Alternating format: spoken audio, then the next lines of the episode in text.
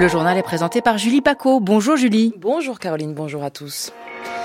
Gérald Darmanin opte pour la méthode forte à Mayotte. Confronté à une crise migratoire et une situation sociale explosive, le ministre de l'Intérieur annonce la fin du droit du sol dans le département, des policiers et gendarmes supplémentaires et un rideau de fer déployé sur les côtes. À peine lancé, déjà fragilisé. La deuxième civise, la commission indépendante sur l'inceste et les violences sexuelles faites aux enfants, connaît des débuts tourmentés. Dans quelle mesure peut-elle continuer sa mission d'écoute? On en parle avec notre invité, Emmanuel Piette, président présidente du collectif féministe contre le viol et responsable de la ligne d'écoute de la Civise. Nous irons en Israël où les yeux sont braqués euh, sur le voisin égyptien alors qu'une offensive militaire israélienne sur Rafah au sud de la bande de Gaza se précise. L'Égypte a désormais un rôle crucial. Enfin, l'église orthodoxe grecque non séparée de l'État s'oppose au mariage des couples du même sexe. Un projet de loi est en passe d'être adopté et divise toujours la société. Une révision constitutionnelle pour répondre à la colère des Maorés. Le ministre de l'Intérieur, Gérald Darmanin, annonce la fin du droit du sol à Mayotte. Une révision constitutionnelle sera présentée par le président de la République, dit-il. Cette annonce a été faite ce matin lors d'une visite du ministre de l'Intérieur dans le 101e département français, paralysé depuis le 22 janvier dernier par des barrages routiers. Une partie de la population mahoraise proteste contre l'insécurité et l'immigration qu'elle juge incontrôlée. Bonjour Nicolas Ballu. Bonjour. Le ministre de l'Intérieur prend donc une décision radicale, dit-il, mais qui était dans les tuyaux depuis quelque temps déjà. Oui, Mayotte, confrontée à de multiples crises, représente un défi aussi bien pour l'État que les Mahorais eux-mêmes. Vous le disiez à l'instant, la, la population, une partie de la population proteste depuis trois semaines. Et il y a dix jours, déjà, le ministre de l'Intérieur avait évoqué une réforme constitutionnelle et un durcissement du droit du sol. Le projet qui circulait alors représentait déjà un durcissement par rapport à la loi immigration de 2018 qui elle-même limitait les conditions d'acquisition de la nationalité française. Ce matin, c'est la fin pure et simple du droit du sol qui est donc annoncé. Selon Gérald Darmanin, cela coupera littéralement l'attractivité que peut avoir l'archipel maorais confronté à une forte pression migratoire en provenance des Comores voisines. Ce changement euh, constitutionnel aura lieu euh, cette année avec euh, déplacement d'Emmanuel Macron à Mayotte à la clé. Cette réforme est à distinguer de la loi d'urgence sur l'île annoncée par Gabriel Attal et qui a trait notamment aux questions de développement. Une promesse d'Emmanuel Macron qui a d'ailleurs tardé à se concrétiser.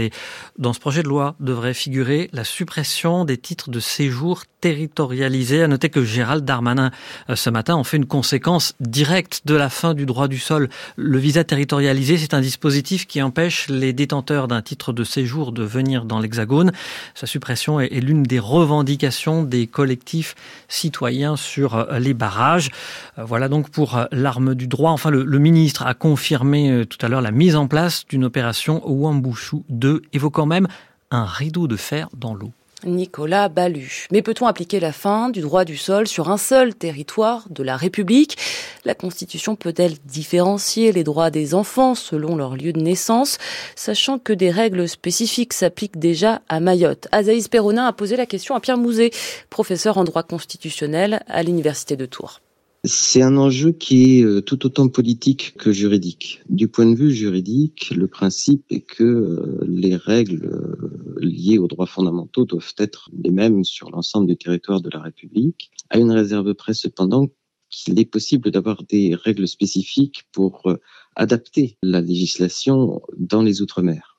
Le Conseil constitutionnel a déjà, il y a plusieurs années, validé une loi qui limitait le droit du sol, c'est-à-dire l'acquisition de la nationalité française par le fait de naître en France, aux parents euh, résidant déjà sur le territoire euh, depuis quelques mois, le territoire de Mayotte. Là, on passe à la vitesse entre guillemets supérieure, c'est la substitution du droit du sang il faut, pour être français à Mayotte, être né de parents français, à euh, la règle traditionnelle, euh, quasi philosophique du droit du sol. C'est euh, la grande question philosophique.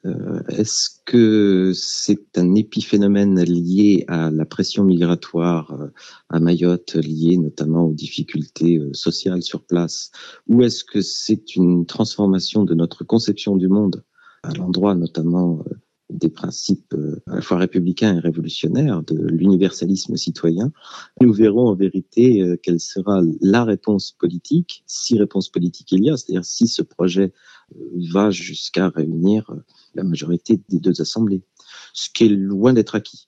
Pierre Mouzet, professeur en droit constitutionnel à l'Université de Tours avec Azaïs Perronin. Cette annonce de Gérald Darmanin à Mayotte éclipse en tout cas quelque peu le plan d'action dévoilé par Gabriel Attal ce matin dans les colonnes du Parisien. Le Premier ministre détaille son calendrier, plusieurs urgences réglées dès ce printemps comme la crise agricole ou l'annonce d'un nouveau plan anti-stup, un été de progrès sociaux et un automne de travail, égrène le chef du gouvernement qui recevra en début de semaine prochaine les représentants des agriculteurs. Une saison à au cours de laquelle les carcans qui brident les Français seront levés, promet-il, à commencer par les carcans économiques, avec un projet de loi Macron 2 présenté avant l'été pour libérer un peu plus l'activité économique avant une nouvelle réforme du marché du travail prévue à la rentrée. 39 membres appartenant à la mouvance dite de l'ultra-droite ont été interpellés et placés en garde à vue hier pour participation à un groupement en vue de commettre des violences ou des dégradations. Un vaste coup de filet qui a eu lieu à la sortie du cimetière de Charonne où, des où ses sympathisants d'extrême droite rendaient un hommage à Robert Brasillac, écrivain collaborationniste condamné à mort à la Libération. Une quinzaine des personnes interpellées sont fichées S, parmi lesquelles Marc de Cacré-Valménier, militant néo-nazi, ancien chef des Oeufs Paris, un groupuscule dont la dissolution a été annoncée par Gérald Darmanin en 2022. La Civise va-t-elle survivre à la crise qui la traverse? La nouvelle commission indépendante sur l'inceste et les violences sexuelles faites aux enfants a vu en l'espace d'une semaine son président démissionner, sa vice-présidente mise en retrait et fait l'objet de multiples critiques de ses, anciens, de ses anciens membres et ce, trois jours seulement après son installation. Bonjour Emmanuel Piette. Bonjour. Vous êtes présidente du collectif féministe contre le viol et responsable de la ligne d'écoute de la commission indépendante sur l'inceste et les violences sexuelles faites aux enfants. Alors dans son communiqué pour annoncer euh, sa démission jeudi, le président Sébastien Boy estime que la commission a fait l'objet de controverses qui ne permettent pas la sérénité nécessaire à la réalisation de ses missions. Est-ce que vous partagez son analyse? La, ligne a été fragilisée, la, Civise a été fragilisée par l'abandon de, de, des dernières missions euh, de la Civise 1, avec euh, l'absence de d'écoute euh, des victimes, aucune reconnaissance aux, aux, victimes de la part du gouvernement, et la Civise 2 partant sur de nouvelles missions euh, c'est ça qui l'a fragilisé. En fait, on n'a pas reconnu euh, les victimes dans la Civis 2. C'est ça qui était inquiétant finalement. Alors, cette démission intervient quand même après l'annonce euh, la veille hein, de la mise en retrait totale de la vice-présidente de la Civis, Caroline Ressalmon, pédiatre, médecin légiste, et visée par une plainte pour agression sexuelle. Vous pensez vraiment que la Civis 2 peut survivre à de telles accusations? Dans sa composition actuelle, certainement pas. Euh, la mission de la Civise au départ, mise par le président de la République, c'est on vous écoute, on vous croit.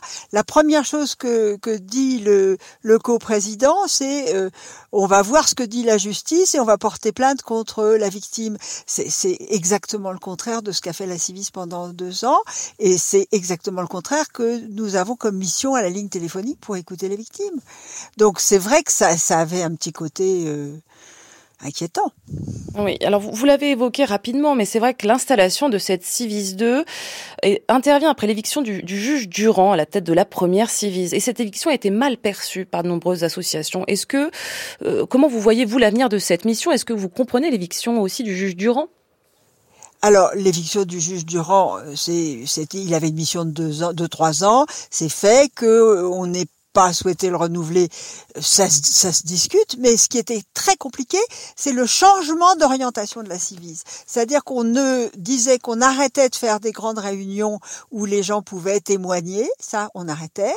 Euh, le, la ministre de l'époque avait dit qu'elle n'avait pas besoin d'argent pour faire continuer, donc y compris la ligne téléphonique, et qu'on remettrait le téléphone dans le droit commun, c'est-à-dire qu'on arrêtait les témoignages et la prise en compte des personnes victimes. Or, on se rend compte à quel point, et avec les affaires récentes, il y a encore besoin d'entendre les victimes, y compris les victimes qui ont été victimes il y a longtemps. Ah. Je pense à l'affaire Godrej, je pense euh, aux, aux, victimes de, de Gérard Miller on voit bien à quel point c'est compliqué pour des, victimes de parler et même assez longtemps après. Et ce qu'a fait la Civise après les affaires du consentement, etc., c'était de lever cette possibilité de parler. Et moi, j'avais trouvé qu'on remettait un couvercle un peu tôt. Oui, tout à fait, un couvercle. C'est comme si finalement on vivait, ou en tout cas la société euh, voulait euh, conserver un petit peu ce déni hein, face aux violences sexuelles faites aux enfants. C'est ça, on vous a entendu, on en a entendu certains, maintenant ça suffit. Et en fait, c'est ça qu'on entend maintenant. On a levé ce couvercle et il faudrait le laisser ouvert. Les, les personnes ont besoin d'être entendues, crues et de pouvoir parler. Et c'est ça qui, avait fait la Civis de façon extraordinaire. Euh, et nous, on continue la ligne téléphonique violence sexuelle dans l'enfance. De toute façon, avenir ou pas la Civis, elle continuera à prendre les appels. Mais c'est vrai que cette caisse de résonance de la Civis, c'est tout à fait fondamental. Alors en 30 secondes, s'il vous plaît, Emmanuel Piette, est-ce que finalement ce n'est pas toute la société aujourd'hui qui face aux violences faites aux enfants, face aux violences sexuelles faites aux femmes, doit faire aujourd'hui son introspection? Ah, je pense que de fait, on sait que c'est trois enfants par classe, 165 000 enfants tous les ans, euh, plus de 5 millions et demi de personnes qui ont été victimes d'inceste dans, dans, dans l'enfance. C'est il faut pouvoir regarder ça en face, faire que ces violences s'arrêtent et faire que les enfants comprennent que maintenant, on va les entendre et on va les prendre en charge. Merci beaucoup Emmanuel Piette. Je rappelle que vous êtes présidente du collectif féministe contre le viol et donc responsable de la ligne d'écoute de la commission indépendante sur l'inceste et les violences sexuelles faites aux enfants.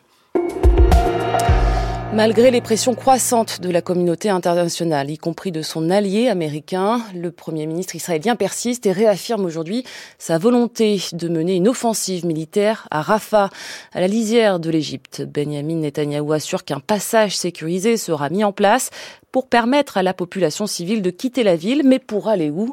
1 300 000 Palestiniens se sont réfugiés à Rafah depuis le début de la guerre. Bonjour Thibault Lefebvre. Euh, bonjour Julie, bonjour à tous. Face à la perspective hein, de cette offensive, l'Égypte et son président Abdel Fattah al-Sisi ont désormais un rôle essentiel à jouer, Thibault. Oui, d'abord sur le plan militaire, il est impossible d'attaquer Rafah sans coordination avec l'Égypte. Les balles d'armes automatiques ne s'arrêtent pas aux frontières et l'armée israélienne devra prévenir son allié des mouvements de troupes les plus proches de son territoire pour prévenir tout accident. Sur le plan humanitaire, la grande crainte du Caire, c'est de voir déferler des millions de déplacés gazaouis sur son territoire. Des troupes sont positionnées pour empêcher toute tentative de traversée. La barrière de sécurité a été renforcée et Israël doit contrôler les flux de population qu'il provoque. Dans le cas contraire, l'Égypte pourrait laisser entrer par le point de passage de Rafah de l'aide humanitaire sans contrôle de l'État hébreu. Enfin, sur le plan diplomatique, les négociations autour d'un cessez-le-feu reprennent mardi au Caire et à plus long terme, la question des tunnels sous Rafah qu'Israël veut détruire pour limiter les risques de réarmement de Gaza passe par la négociation. Aujourd'hui, le Caire contrôle ce qu'on appelle le corridor de Philadelphie, une fine et longue bande de terre qui sépare les deux territoires. L'État hébreu veut mieux surveiller la frontière, mais c'est une question de souveraineté et c'est l'Égypte qui aura le dernier mot. Thibault Lefebvre en direct de Jérusalem pour France Culture. Le mariage entre personnes de même sexe sera-t-il bientôt autorisé en Grèce? Le projet de loi intitulé Égalité au mariage civil présenté au Parlement au début du mois a toutes les chances d'être adopté la semaine prochaine, preuve que la société grecque évolue euh, et que la puissante Église orthodoxe grecque a moins d'influence que par le passé, même si elle reste totalement opposée à ce texte, Angélique Kourounis. Contre toute attente, le Premier ministre Kyriakos Mitsotakis, conservateur, n'a pas hésité à s'affronter avec l'Église orthodoxe grecque non séparée de l'État, ni avec une partie de ses députés qui ont annoncé voter contre cette loi, qui, outre le mariage entre personnes du même sexe, autorise également pour les couples homosexuels l'adoption d'enfants. L'Église orthodoxe très influente dans la société grecque s'est déclarée totalement opposée à ce texte qui sera, selon les médias, présenté les 14 et 15 février au Parlement. Le pacte civil pour les couples homosexuels avait été adopté en 2015 par le gouvernement de gauche d'Alexis Tsipras. À l'époque, une majorité de la société y était opposée. Aujourd'hui, 52% des Grecs se déclarent favorables au mariage homosexuel, mais pas à l'adoption d'enfants. Une manifestation de l'extrême droite et de la partie la plus radicale du clergé est cependant prévue aujourd'hui devant le Parlement. Angélique Couronis, correspondante à Athènes. La météo avec des averses attendues cet après-midi sur le sud-ouest et le littoral de la Manche. Ailleurs, le ciel alternera entre passages nuageux et éclaircis. Le soleil se montrera généreux sur la Méditerranée. Comptez 8 à 13 degrés en moyenne. C'est la fin de ce journal préparé avec Antoine Boucher et Aloïs Guérin.